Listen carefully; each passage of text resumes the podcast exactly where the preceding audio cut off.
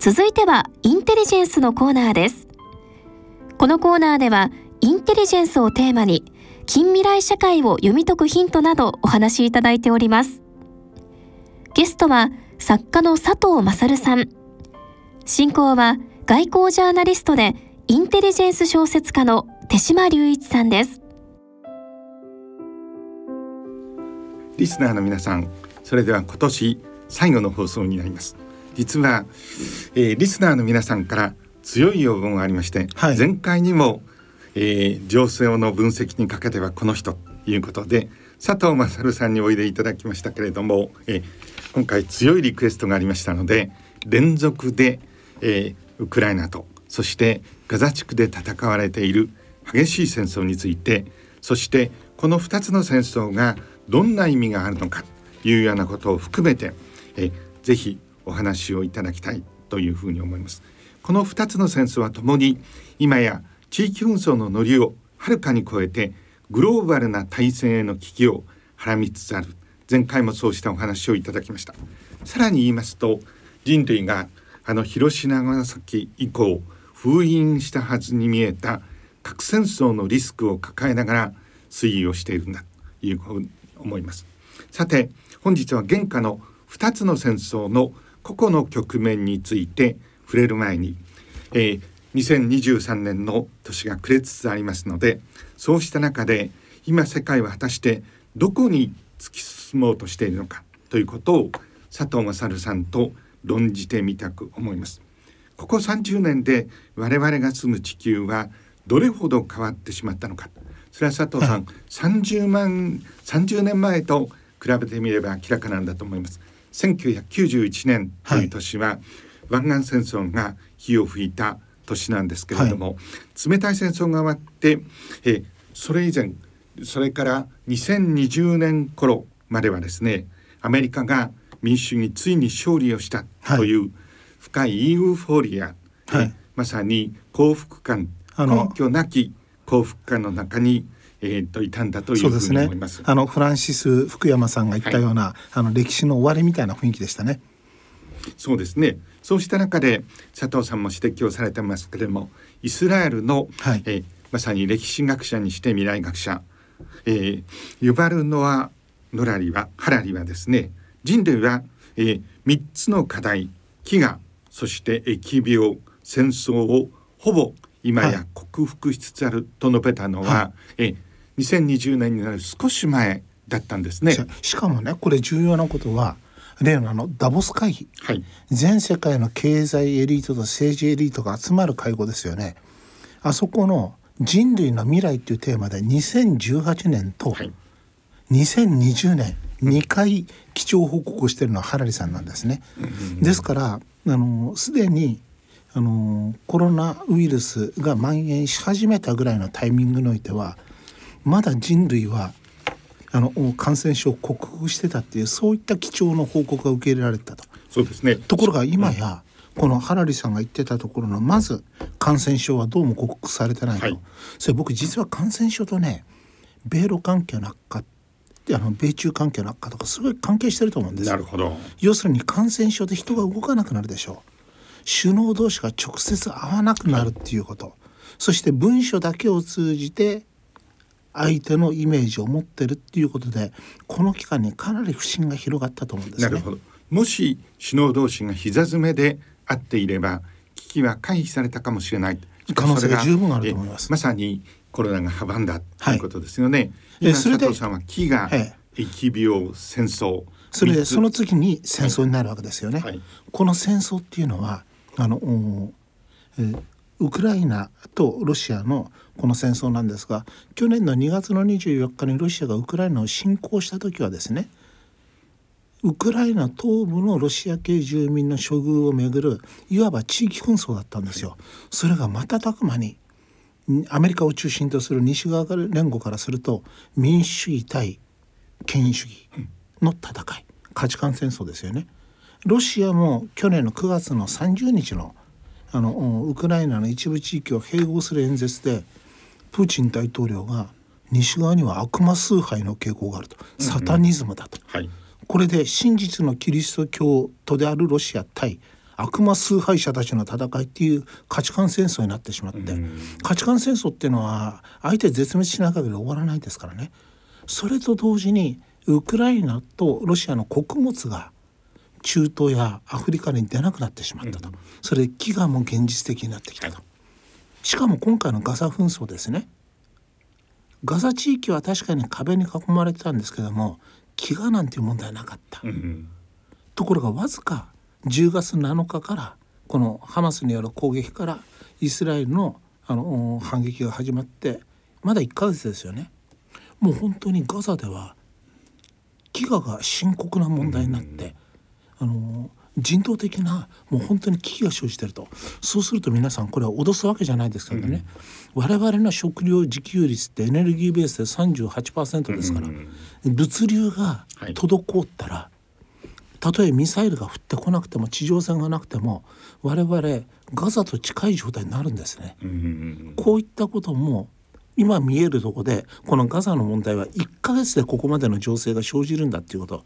これは今の世界の現実だなと思います。日本の立場からしますとね疫病の危険は確かにある、はい、我々も体験をし、はい、戦争の危険もですね、はい、すぐにあるかどうかここは置いておくと、台湾海峡で危機が全体としては深まっている、これはわかるんだけれども日本のような豊かな国は飢餓の恐れはないというふうにちょっと高をくくっていたところがあるんですけれども、しかしこれすらやっぱり克服したとは言えないそういうふうに見ていいわけですね。はい、あのあの雨にも負けず。であの基準によるとお米200あの日本人があの必要なのは1年に220キロぐらいなんですよね。はい。これエネルギーベースでお米だけでカロリーを取るとしたら今50キロしか日本人消費してないですからね。ですからその残りの部分っていうのは米以外日本で自給できないですから大変な事態なんです実は。そうした中では佐藤さん未来学者というタイトルを掲げている、はい、大変なやっぱり軽眼の人であるはずですよね。ハラリがこれほどの問題をまさに事柄が起こっている時に間違えてしまった、はい、これはですね決して人事ではないような気がします。だからこれはハラリ要するにハラリさんが間違えただけだったら一、うん、人のあの比較的若手の学者が読みを間違えたねっていう話で済むんですけどもダボス会議で2回基調報告をさせたということは世界のエリートがこの流れだっていうお墨付きを与えてたわけですね、はい、だから世界のエリートが間違えたっていうことだと思うんですよ。でみんな間違えるとですね、うんうんあの手島さんこれなかったことにしちゃうんですよね。本当はハラリの3つの予測がなぜ間違えたかっていうことをそれこそダボス会議で検証しないといけないんだけどみんな間違えてるとなかったことになっちゃうと。だから間違える時は全員を、ま、あの巻き込んで間違えることですね。先ほどですね冒頭で現下の事態というのはですね、はい、実は常の危機とは少し要素が違う、はい、新たなグローバルな戦争の危機をはらみながら推移をしているというふうに申し上げましたけれども、はい、その点でですねこの21世紀、はい、むしろ1990年代から解雇していただくとですね、はい、今まで自分たちがそう思っていた風景とは違ったものとして立ち上がってくるとい。うふうに思うんですが、そう思います。手島さんがあれ1週間ぐらい連続して NHK に出られた、はい、あの2001年の9.11、はい、あの時に言われたのはこれで冷戦後が終わって、はい、ポスト冷戦後になったと。そしてテロの世紀の幕がはい、テロの世紀の幕が開ったと、はい、それのフェーズがまた変わったのがやはり2014年でだからポスト冷戦とかポストポスト冷戦とかいうので違うフェーズで、うん、今度また国家間戦争始まっちゃいました、ね、そうです。ね今佐藤さん意味軸も国家間戦争いうふうに指摘をされましたけれどもこれテロの世紀がなぜ重要なのか僕はまさにテロの世紀の一方の攻め手の政治統帥部にずっと一貫していましたので申し上げられるんですけどそれは従来超大国アメリカは長い冷戦期を通じてですね、はい、まさに当時のソ連とか中国とか大きな国家を相手にして、はい、えー、戦うというふうな大きな戦略ができてたんですけれどもこれがまさに国際テロ組織アルカイダがアメリカの中枢を襲ったことによって、アルカイダという組織はもとよりそれを支える、えー、国際テロ組織。さらにはその背後にあるならず者国家言われるものと、はい、まさに100年戦争を超えて無期限無制限の戦争に入ったということになりましたよね。したがってテレの世紀が上がった。それに対するブッシュドクトリンというのが極めて重要だったわけですね。でもそれでもう一つの特徴っていうのは、はい、この価値観っていうことだったらやはり当時からかなり人権感覚でが差があるような、はい、ロシアのような国もテロとの戦いにおいては提携していくとアメリカは、はい、こういうふうに踏み切ったわけですよね。ですからそれを裏付けるように当時国際テロ組織アルカイダの戦いについてはですね当時のモスクワもそして北朝鮮、はい、平壌も異を唱えませんでしたよね。その通りです。えー、ロシアは異を唱えないばかりか、うん、ロシアの影響下にあるようなキルギスのマナスあの軍事空港をアメリカに開放することに同意するとか、うん、あのあそこは第201自動化あの機構師団があのアフガニスタンとの国境に展開してますから、はい、まさにロシア軍がいる場所ですよね、うん、その場所で米軍の活動を認めるっていう、うん、これ今まで想定できないようなことが起きてきたわけですよね。うん、ということになると当時の私自身もそうでしたけれども、はい、テロとの戦いという新しい世紀の幕が上がるということになってもう半ば限界にはですね国家間戦争特に大国間の戦争はほとんど起こらないに違いないと固く信じていましたよね。はい、ところがそれもまさにハラリーではありませんけれども今起きている現実を比べてみると違っていたということになりますね。しかも我々はあのあえて見なかったのがやはり2014年のロシアによるクリミア併合で、はい、あそこのところではもう国家間戦争の方があったわけですよね。はい、ですから今回のあの世界がこの国家間戦争さらにこの価値観戦争世界戦争の流れには実は今になって気づくんだけども10年前から入ってたんじゃないかと思うんですよ。これ重要なご指摘ですね。2014年のこれ我々は後にそれを第一次ロシア・ウクライナ戦争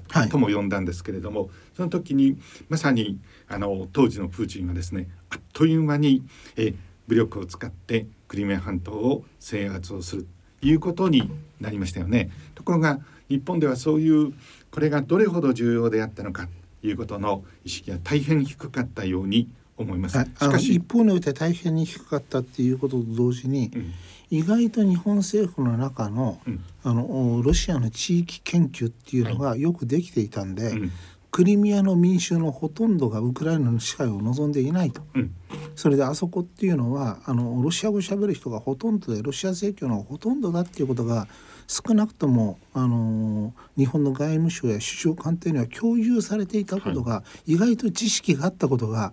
その意味においては本件に関してあの日本がちょっと他の国と違うあの対応を取ったところにあると思うんです、他国と比べてよく知ってましたクリミアの事情は。他方ですね、はい、日本が全然知らなかったのがドネツクやルガンスクっていうウクライナ東部の状況、はい、ですからクリミアはある意味でロシアが平定してあそこでは大きな戦闘起きずまあ表面上自体はあの平穏だったと。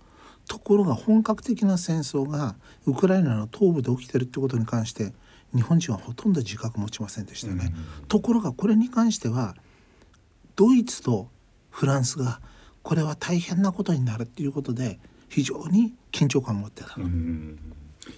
私は2014年にあのウクライナ西部に行ったんですけど、はい、その時にまさに佐藤さんにさまざまにえあの教えもいただいたということもあるんですけれどもウクライナ西部っていうのは歴史的にも、はい、しかし地政学的にも全く別なフェーズがそうなんですね。現地に行かなければわからない。やっぱり現地を見ることがどれほど重要なのか。というふうに分かります。ですから今回の2月のあの24日のあのロシアによる侵攻が起きた時に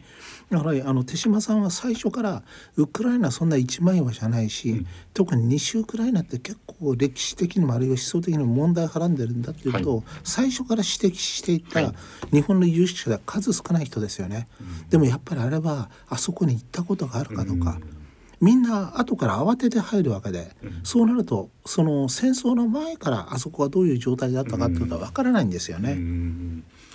うん、しかもこれ作品にもなってますし、はい、あの一つはウルトラダラーですし、あともう一つはあの鳴かずの格好ですよね、うん、その2つにおいて西ウクライナってね非常に大きい位置を示してるんであのぜひですねむしろこの事件が起きた後この戦争が起きた後の小説とかノンフィクションは後知恵で書けるんですけども、うん、この事態が生じるっていうことの予測をした近未来予測インテリジェンス小説として、このもう一度ウルトラダーと鳴かずの格好をあの読み直してみると、うん、あって見えてくると思いますね。まあそう言っていただくと恐縮なんですが、ただ思い浮かべばあの中津の学校の冒頭には西ウクライナのまさに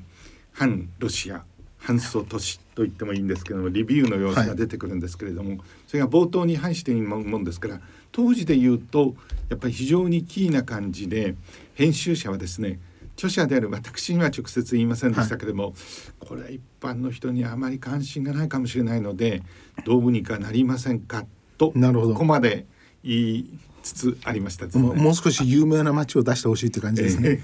そうなんですけれどもえしかし2014年っていうのはその意味では大変重要だということになりましたので、はい、その意味が今ようやくこう明らかになってきているということを通じてですねそうしますとここ、えー、21世紀始まった後のまさに全体状況っていうのは、はい、私たちが考えていたのと違う実は姿をしていたいうふうにも言った方がいいと思うんです。その通りだと思います。かなり悪い状況になってきてますよね、そうですよね。これを佐藤さん分かりやすくご説明いただくためには私どもはあの、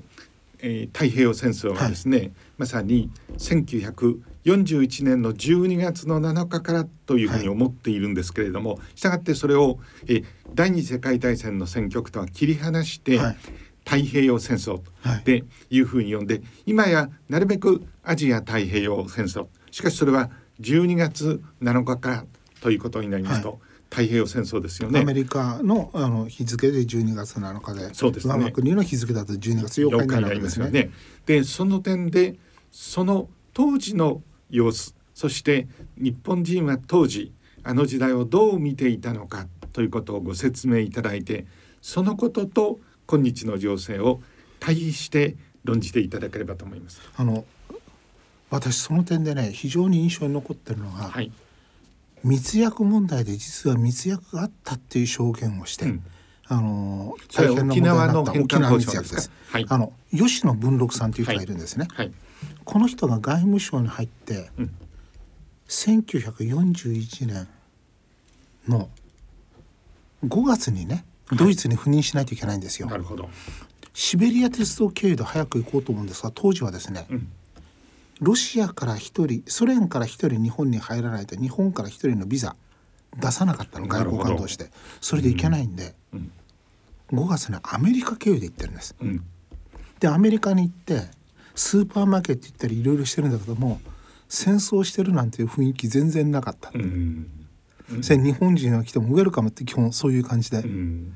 それで不況の後なんでいいねお金持っててっていう感じでニューヨークではそんな感じだったと、うん、それでその後今度ドイツに渡ったら当時の大島大使が大きい戦争になるぞと、うん、この前は松岡洋介のやつが来てと、帰り道に日ソ中立条約なんか結んでいくんだけどやつは分かってないと、ヒトラーは絶対ソ連に仕掛けるぞと、これから大戦争になるぞと。はいこういうふうに言われたと、うん、その時に吉野さん説教を食ったと、うん、君なんで外交官は何をやるのが仕事だと思うかと、うん、戦争を起こさずに極力平和的に国際問題を解決することですと、うん、そしたら古いって君の発想はと、クラウゼビッツの戦争論をやめと、外交の手段に戦争を入れる時代が来たんだと、えらく勇ましかったって言ってましたね、でもそういう時代で戦争が始まるわずか5か月前なんだけども日米戦争になるなんて雰囲気っていうのはこれ全然その実際に外交官として吉野さんを感じなかったと、はい、ですから日本国民もそんな感じだったと思うんですよね。ですから戦争っていうのは突然起きるんですよ、普通の国民からすると。そしてプロの間でも本当に戦争になると思ってる人はごく数人で、でここにおいてはやっぱり正常性バイアスが働くんですね。戦争なんかしてはいけないと、ただ佐藤さんですね、はい実際アメリカはまさに子どもたちがアイスクリームを食べてという中にあったわけですけれども、はい、ヨーロッパに目を転じてみるともう1939年からですね、はい、まさに大戦争が起きていて、はい、だしたがってまああのアメリカや日本がまさにあのその時に小春日和にそうなんですよね。なかったわけですね。したがってそういう国から言うとですねえあの世界戦争の始まりは太平洋戦争、はい、つまり1941年と思っていたんですけれども、はい、実際上え世界大戦はもっと早くから始まっていたわけなんですよね。いうことですよね。ですからこの辺のやっぱりあのギャップっていうのが悪い予測ですよ。今我々はウクライナとロシアの間の地域紛争それからあのイスラエルとパレスチナの間の地域紛争と思ってるんですけども、うん、実はこれはあのグローバリゼーションが進んでますからね、うん、日本も巻き込まれてると、うん、だって我々スーパー毎日行くでしょ、はい、これ物価の値上がりって中途半端じゃないですよね、それ私は夜はね、腎臓移植した関係でお魚がいいんです、一番安いっていうと大体サバか鮭になるんですね、この4ヶ月で5割上がってますから私自身が買ってますから皮膚感覚でよくわかるんです。ですから物のこの上がってるっても実はこれこの戦争と関係してるんだ。世界的にエネルギーが高騰していてそれから食料品も大人のラジオ。関係してるんだっていうことですよね。ですから戦争の影響を及んできてるわけですよ。なるほど。私どもが太平洋戦争と考えていたもの、はい、世界戦争はですね実は1941年、はい、さらに言うとですねその前日本で言うと長江法事件とか、はい、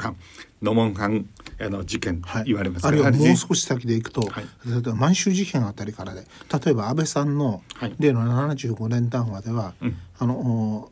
日本は満州事件を国を誤ったってことになってますからね、そうするとあれはまさに東京裁判士官そのものなんだから連続してるっていう認識ですよね。さらに本格的な日中戦争に、いうことになりますからはるか以前から戦争の中にど真ん中にいたとまあこういうふうに見たらいいんだと思うんですね。それでその対比から言いますとですね今私どもは少なくとも日本はまだグローバルな国家間戦争に巻き込まれていないと考えがちですけれどもグローバルに見るとそうではない。そうではないと思いますね、うん、そうするともう少し今度あの共感してみる、はい、遠くからずっとズームを引いてみると今回の大人のラジオはいかがでしたか、番組では皆様からのご意見ご感想などをお待ちしております。また本日のゲストの著書イスラエルとユダヤ人を抽選でプレゼントさせていただきます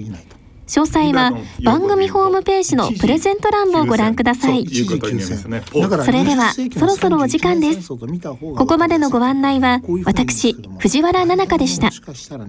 大人のための大人のラジオ。この番組は各社の提供でお送りしました。ヘーゲルっていうドイツの哲学者が、法の哲学除説でミネルヴァのフクロウは夕暮れを待って旅立つと、うん、要するにミネルヴァの袋ってのは知恵ですよね、はい、人間が物事を終わるのは最終段階にが近づいた時に初めてわかるんだと。ですから真っ只中これから世界戦争が起きようとしてる。今世界戦争に巻き込まれてる時っていうのはわからないっていうのが普通なんですねそれについて。ただ我々インテ私やってしまうさんやインテリジェンスの仕事をしてる人間っていうのは他の人に見えないことが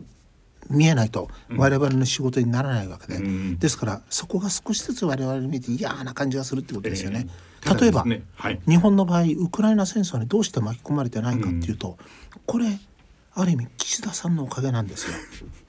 どうしてかというと珍しい岸田養論が出ましたね。3月の15日に7,000キロ離れてウクライナに行きましたよね。はい、それで渡したものが木のヘラ、うん、それに悪魔の文字みたいな読めないような文字が書いて。はいこれを持てばロシアに勝てますと、我々もその実績がありますって、こういう話ですよね日露戦争の。スクリット語なんですかね。いやいやあれあの必勝って日本語で書いてるんです からでもそんなのウクライナ人から見れば悪魔の文字ですよ。多分ねこれウクライナ側に言われたんじゃないですよ。ロシアの臨時代理大使に佐藤さんあれは我々も驚きました、きっとゼレンスキーさんも驚いてると思いますけども、アニミズムが今でも日本では支配的なんですね。と。だからそれであの時に日本が支援をしたのは NATO を通じた基金から殺傷能力のない兵器、あの装備金を40億円、うん、40億円っていうと僕みたく430円でサバの半身焼きを買ってる人間からするとすごい大きなお金に見えるんだけども、うん、こういう時には手島さん分母が大切だと思うんですね、うん、私いつも分母はね、うん、日本全国平均の高速道路を1キロ作る時の、あの費用を分母にしてるんです、うん、53億円、そうすると高速道路800メーター足らずの支援しか軍事支援してないっていうのを、日本の国力と比して大きいと見るか小さいと見るかっていうことですよね。だから、期待されてないんですよ、うん、でもあれあの時しゃもじ持ってかなければね、うん、もう少しあのきちんとした形の要請とかあったと思うんだけども、うん、あのしゃもじでなんかよくわからないと。で結果としてそれでお金ほとんど出してないから、今ウクライナに恨まれてないんですよね。他の国はたくさんお金出していてそれが滞ってると。まあ、弾丸100万発送るって言ったら30万発しか来てないんじゃなくて恨まれてるんですよ。日本は約束してないし何もしてないから恨まれないという。しかも殺傷能力のある兵器を送ってないんで今後戦争の終局の面に来たら多分それ相当遠くないうちに来ると思うんですが仲介国になれると。だから、うん、戦争のリアリティが岸田さんの見事な指導によって、うん、あのこれが戦略的にやってるのか無遊病みたいな感じでなんとなくやったら結果としてそうなったのはよくわからないんですが、うん我々戦争のリアリティは感じない、戦争に巻き込まれる度合いが極小になってるんですね。まあ多分、えー、一種の、えー、岸田用語と言っていいかもしれませんけれどもその、えー、実態はですね、はい、後者の方であったのいうふうに思いますけれどもしかし。とととすると、うん。うん、これはなかなか変わらないということですね、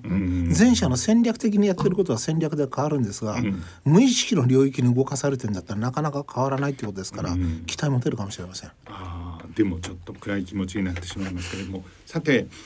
インテリジェンスを、はい、あのまさになりわいとしている私どもから言いますとですね、はい、未来予測っていうのは非常にリスクを伴うんですけれども、はい、私どもは実はあの一貫してですね、この一連のウクライナから、そして今ガザで起きている紛争を通じてですね、はい、実は大変危険な要素がある。それは核戦争の危機をはらみながらというふうに当時で言うと大変少数派であなたたちは狼少年かと。え佐藤さん自覚があります。狼少年と言われてきたんですまさにでもそ、でも手嶋さんの非常に重要なところはですね、うん、やっぱりこれ大国アメリカの内在的論理を知り尽くしてるっていうことだと思うんですけれども、うんはい、常に核を軸にして外交安全保障問題を考えると、うん、これ重要なんですよね。だから逆にそのウクライナ戦争の時もこれ私と手嶋さんと認識が共通してるのは亡くなったキッシンジャーさんとイーロン・マスクさんクリミアを本格的にウクライナが攻撃したら、うん、ロシアが核を使うよっていうのはこの4人に共通している最初からの認識ですよね。まさにそこがレッドラインだということをですね、はい、かなり初期の段階から言っていて多分そうなんだというふうに思います、ね、それで今のところ外国人では口にしてなくて私が知ってるところでは手嶋さんと私なんですけども、うん、むしろ今回のガザ紛争で心配しないといけないのは、うんあのハマスじゃないんだと、うん、ヒズボラなんだと、うん、その時にはイスラエルが小型核をレバノン南部で使うというシナリオが完全に排除されてると言えないわけだと、うん、ここのところでねイスラエルの核の危険性っていう、だからそういう状況にイスラエルを追い込まないことが重要なんだっていうこれ今あの公言してる人っていうのは我々二人がいないと思うんですよ。あの重要な局面に入りましたので、これちょっと整理をしてみたいと思うんですが、はい、現下のですねガザ地区でのイスラエルとハマスの激しい戦闘、はい、今全体から言うとですねもちろんイスラエルが圧倒的な力がありますので、はい、北部のみならず、えー、南部に至って制圧しつつある。いうふうにありましたよね。私どもがあの議論をしてた初期の段階では、はい、果たしてそのように推移するのかまだわからない、はい、もしその時にアメリカの存在は非常に重要で、はい、空母機動軍を地中海沖に出して睨みを利かせる、それはですね実はガザ地区での戦域を想定したものではない、えはるか北のレバノンにいるヒズボラなんだと、それに対する抑止英語で言うとリターレンスになるんだというふうに言っていたですね。でしかしここでもしあのガザでの戦局あの戦域でですねイスラエルが大変こう苦境に立った時にはですね、はい、殿下の方と、今言った戦術核を使うという選択肢があって、ただこれはですね広島長崎の以降いかなる強硬なあの指導者も使ったことがないのでネタニヤフ首相としてもですね大変大きな心理的なタブーがある、はい、この可能性は低い。しかしそれらを通じてですねポイントは北にあり、はい、つまりレバノンのさらにあの強力な、えー、軍事組織であるヒズボラにあり、はい、ということに今やそこに焦点が当て始めている、いうそうするとここに核戦争の目が今移りつつあるその通りですそれと同時にですね今回の停戦っていうのをメディアはイスラム歓迎しているような雰囲気で書いてますよね。はい、私はあの 率直に言ってその見方は違うと思うんです。うん、要するに停戦をすることは軍事的観点のみから言うとですね明らかなハマスに有利なんです。はい、ということはハマスの抵抗が長引くから犠牲者増えるんですね。うん、でもそれで見ているにしてはちょっと停戦期間長いんですよ、うん、7日っていうのは。うん、それここはねまだハードエビデンスは取れてないんだけども私一つの仮説を立ててるんですね。はい、イスラエルが弾切れを起こしてるんじゃないかと。うん、要するに思ったよりもハマスの抵抗が強く、弾の備蓄があると。それだからイスラエルが今は弾切れを起こしてないんですけども、年をまたいで戦うようになると弾切れが起きるっていう可能性が出てきてるんじゃないかと。重要なご指摘ですよね。一般には特にヨーロッパを中心とするですね、はい、えー、あの戦略を見ている人たちの分析では7日間の停戦に応じたと。でこの間にですねやっぱりあのハマスは戦線を立て直し、はい、そして次なる戦いに備えている。これはしかし7日間がほとんど限度で、また停戦が破れるということになりましたよね。でハマスのいわばあの主体的な論理について説明することが多いんですけれども、はい、翻って佐藤さんはイスラエルの側にもいわば同じような要するに長すぎるんです。となるとね、うん、アメリカがこの間にあのイスラエルにかなり弾を送ってると、うん、そうなるとアメリカの備蓄が本来維持しないといけない水準より下がってると。ウクライナに関してはアメリカ自身の備蓄を落とすことはしなかったんですよね、はい、今回その備蓄が落ちるぐらいある意味では議会との関係では大変な問題になるようなことが起きてるんじゃないかと私は推定してるんですよ。でもこれはこの先ねある出来事が起きることでこの推定っていうものは角度を増すことができる。さてそのある出来事って？日本ドイツに対するアメリカへの弾丸供給の要請です。それも、絶対にウクライナにはあの横流ししないっていうことをもう文書で明示的に書くと同時に、はい、日本が独自に作ってるものよりもライセンスライセンス生産かなりしてるでしょ、はいうん、ドイツも日本も、うん、ライセンス生産のものを増量してくれと、うん、それで送ってくれということが出てきたら、私は今回イスラエルが弾切れを起こしたと。こういうことになるんじゃないかなと。だから今年の年内か来年の頭ぐらいに防衛装備移転三原則の運用規則の改定が起きるんじゃないかと。水面下で今少しそのピッチが早まってますので、ね、そのピッチが早まってるっていうのは風が吹けば桶屋が儲かるっていう論理でイスラエルの弾不足でそこにすでにアメリカが充当しちゃってるんだと。パレスチナ戦争がまさに影が落としている、はいいうことですね。だからウクライナどころじゃなくなってるっていうこともあると思うんですよね。だからここのところでそれでなんでこの7日目で終えたかっていうのは私はこれロイターで見てふと思ったんですが、6日目にヒズボラが2発ミサイルを撃ってきたんです。落ちましたね。はい。それそれこれは多分弾切れを起こしているイスラエルがどれぐらい南に戦力を北から移動してるんでそれであの迎撃能力に影響がどの程度出てるかっていうことを試したと思うんですよ。なるほどそうするとここで試して隙があると思われると、うん、ヒズボラが攻め入ってくる可能性があるからすぐに停戦打ち切ったんじゃないかなと。ちょっとそういったうがった見方を私してるんです今は仮説なんでこれ少しずつ今箱埋めてるんですけどね。いやあの今インテリジェンスの専門家として佐藤さんが言われた玉切れっていうのはですねこの局面で私はキーワードだと思いますね、はい、なぜならば玉切れの玉は一応通常兵器ですよね、はい、それが不足しつつあるということになってしかもその時に重大な事態が起こった時にイスラエルは実はもう一つの弾を持ってるわけですね。ですからそれを避けさせたいっていうのが、うん、バイデン政権の強い意向で、うん、それについては議会の要所の人たちはみんな分かってると、うん、アメリカのエリートの間では戦争を超えたコンセンサスがあると、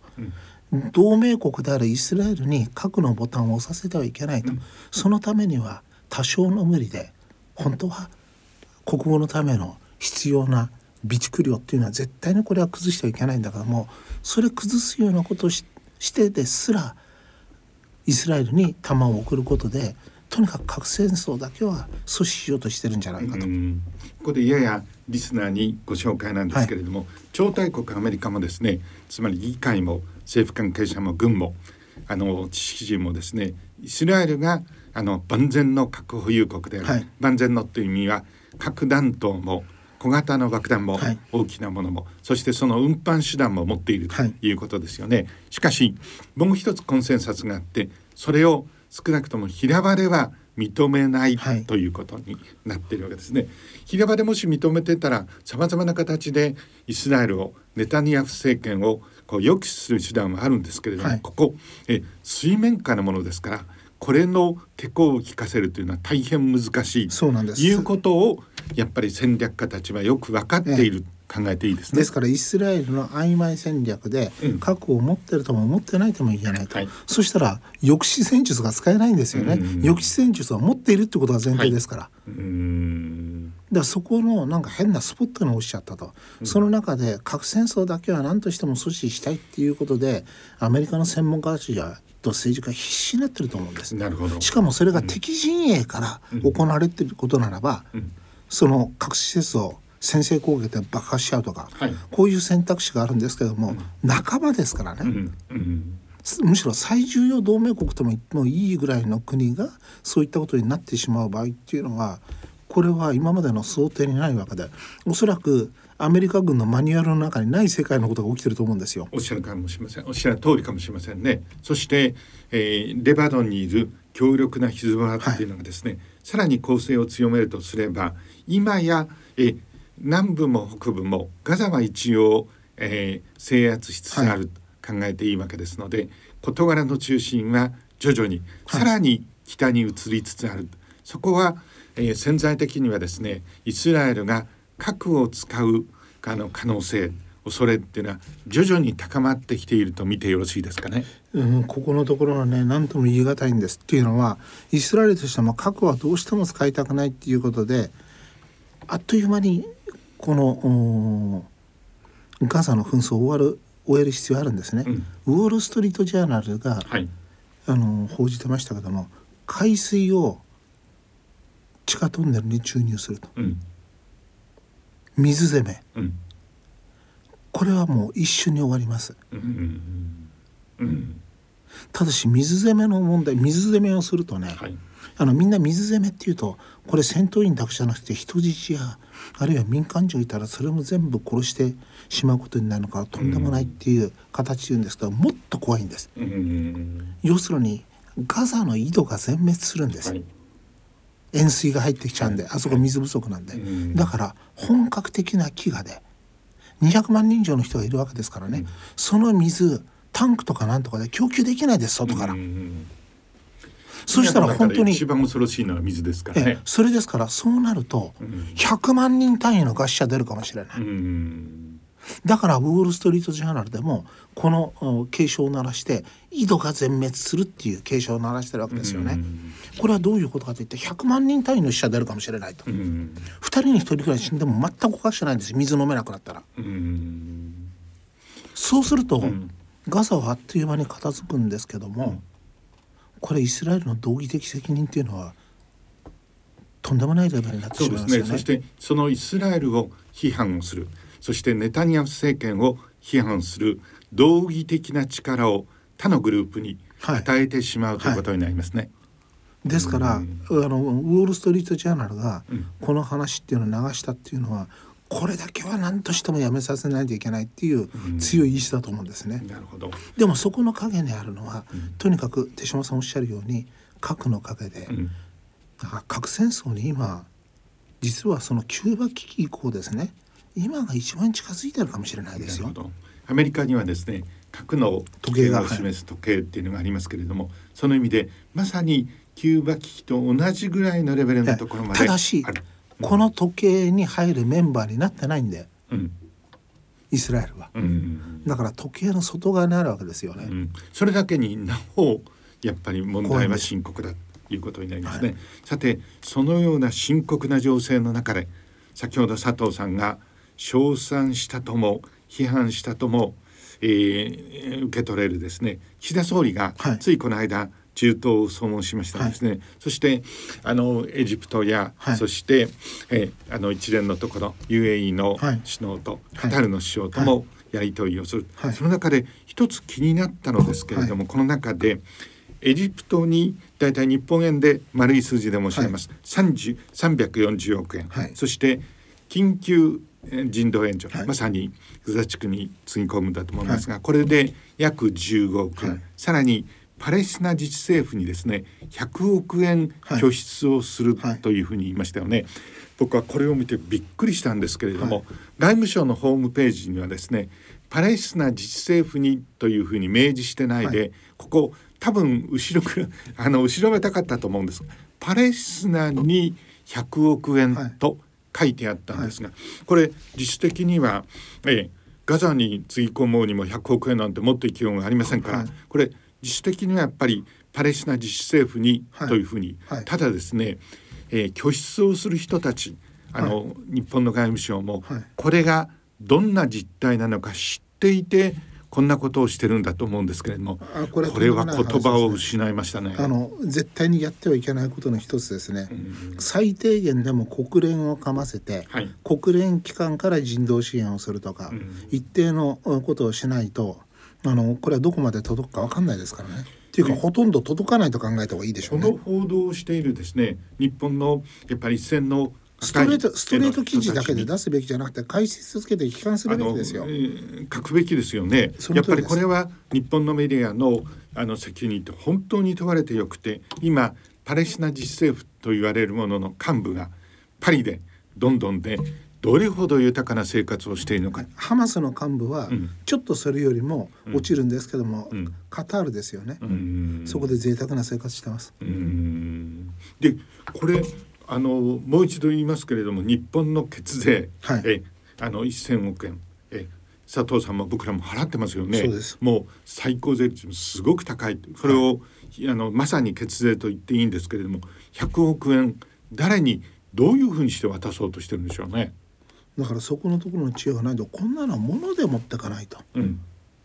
実際のところそれだったら日本からね、うん、タンカーに水たっぷり入れて、うん、それであのガザに横付けにして、うん、それで水で配るとかね、あるいは小麦背負ってってそれであの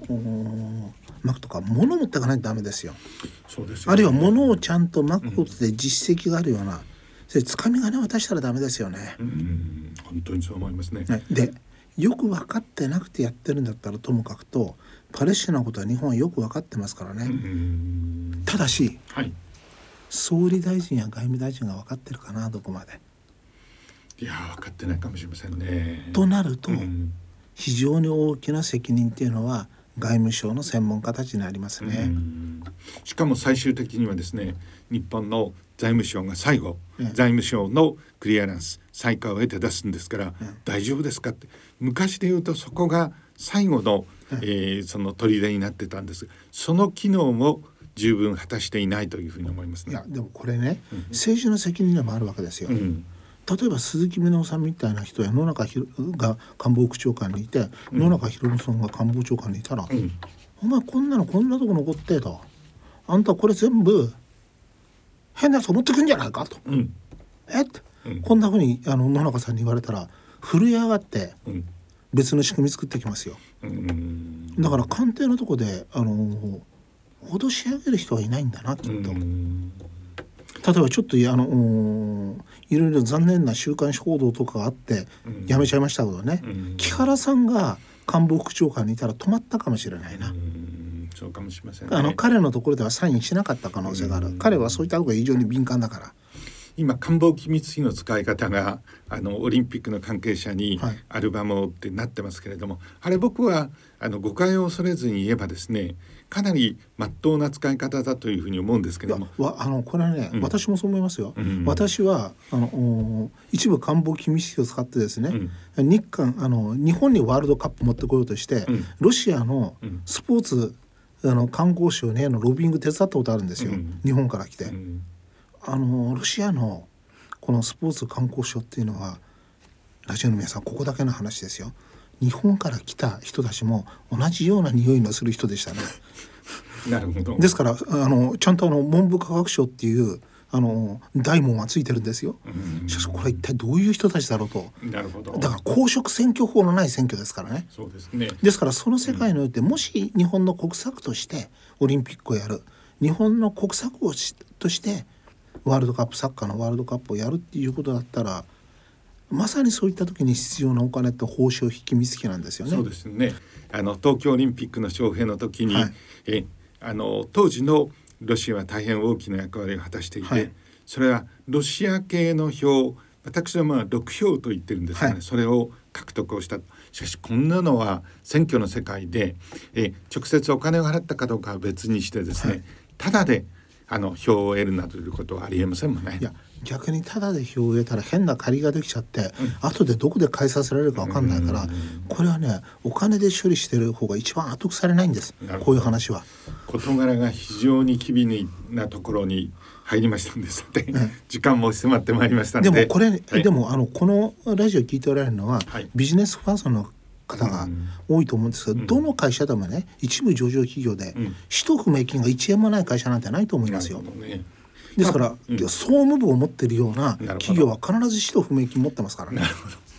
佐藤さんも僕もしかし推測に基づいてお話しするようなことがありませんので、はい、今のところのインテリジェンスの何らかのと話せるギリギリのところまでエビデンスがあるというふうに受け取りください。さて2023年はようやく暮れかけていますけれども、はい、え超大国アメリカの立場に立ってちょっと申し上げます、はい、今ウクライナで戦争が行われている、はい、そしてパレスチナのガザ地区で、えー、かなり激しい戦闘が行われ、それがさらに、えー、周辺に飛び火しようとしていると、一方で台湾海峡の危機は全体としては深まりつつある、さらに朝鮮半島の有事の可能性もある。ということになりますと、超大国アメリカは、えー、ウクライナパレスチナ台湾海峡朝鮮半島と。これ、えー、大小はありますけども4つの今戦略正面を抱えてですね、はい、それに対処をする。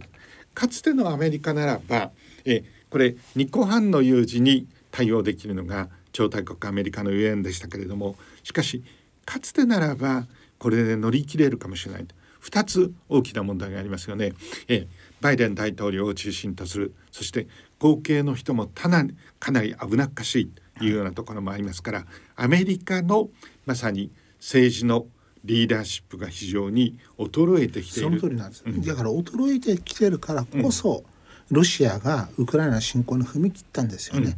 うん、もしアメリカの力が従前通りだったらロシアはそんなことしないです。それから衰えてきたからこそ要するにアメリカが本格的に地上軍すら派遣するんじゃないかと思ってたら、うん、それはあのハマスだってやらないですよ、うん、衰えたからこそ起きてることと。今あのそれ中国もそうですよね、うん、アメリカの力が衰えてるっていうことを皮膚感覚で感じてるから結構傍若の無人な対応を取ると。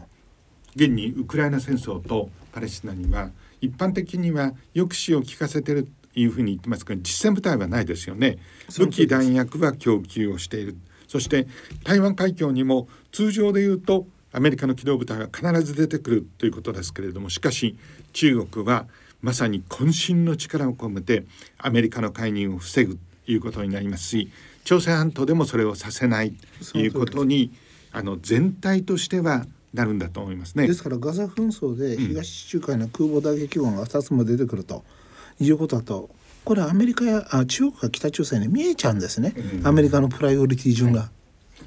そういう点であのビジネスパーソンのあのリスナーも大変多いので申し上げますけれども今えあのウクライナ戦争でもいろんな局面でも、一番大切な戦略物資は先端的な半導体、はい、10億分の1メートルという何ナノいう、それが大変重要だということになりますけれども言うまでもなく佐藤さんと一貫して主張してるんですけどもその世界最先端のまさに半導体が作られているのは台湾のしかも、はい、えまさに中国の人民解放軍のですね水門空軍基地の対岸にある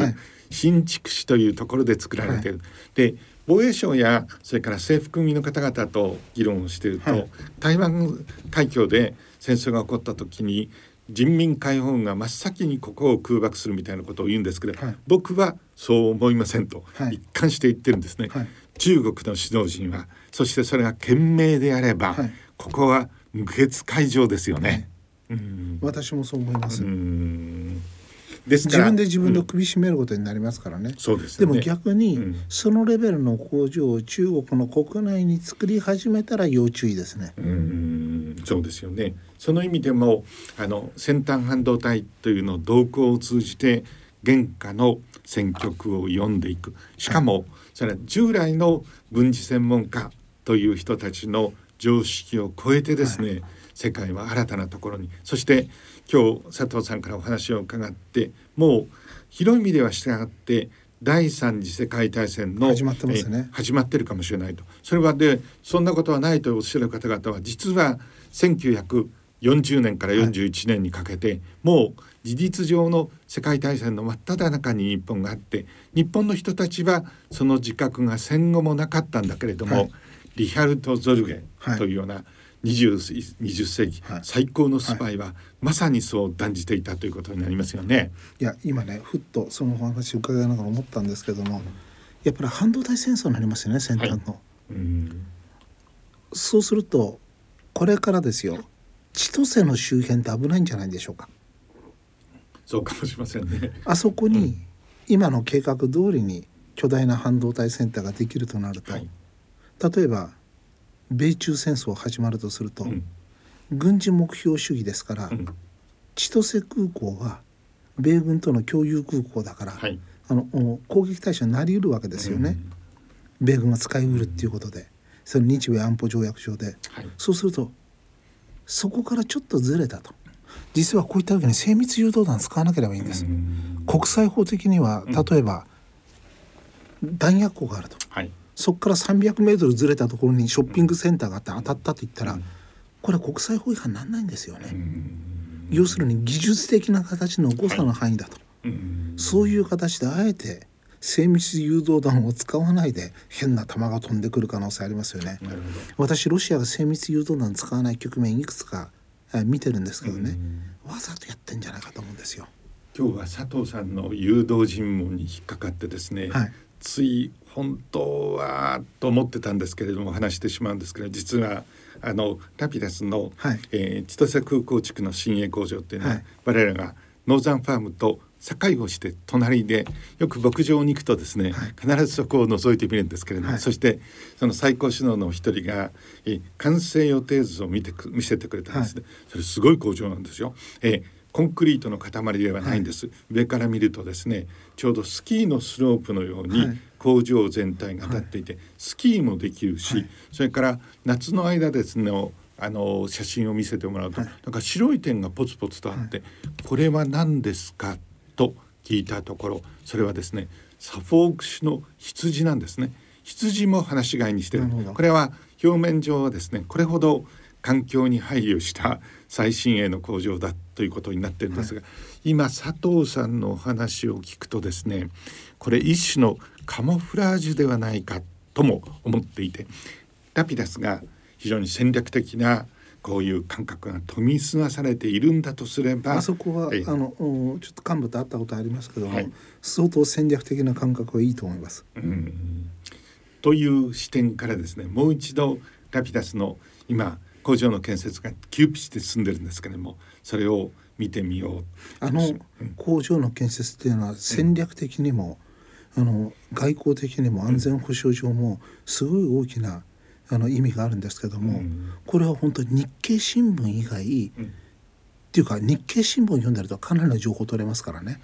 だからここのところのやっぱりこのラピュタスの工場の意味っていうのは日経新聞読んでる人読んでいない人ではだいぶこの認識変わってきますね。ただ佐藤さんですね。僕たちは隣組ですから、ええ。あの水源の確保も含めてですね、はい、実は吸いすぎた人ではあるんですけれども、はい、これ日経新聞の記事って非常に正確なんですが、はい、しかしこれ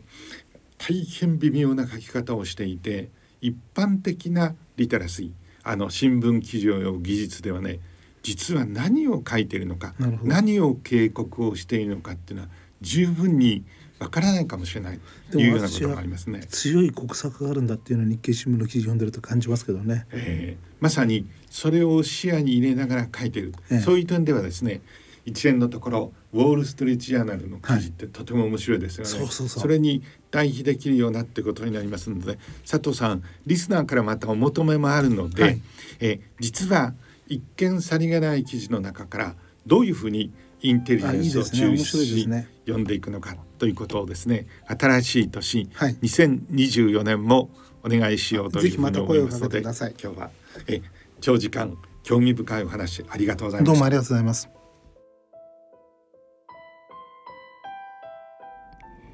ゲストは作家の佐藤勝さん。進行は手島隆一さんでした。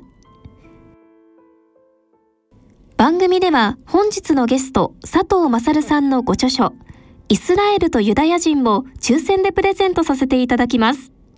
詳細は番組のホームページのプレゼント欄よりアクセスしてください。以上、インテリジェンスのコーナーでした。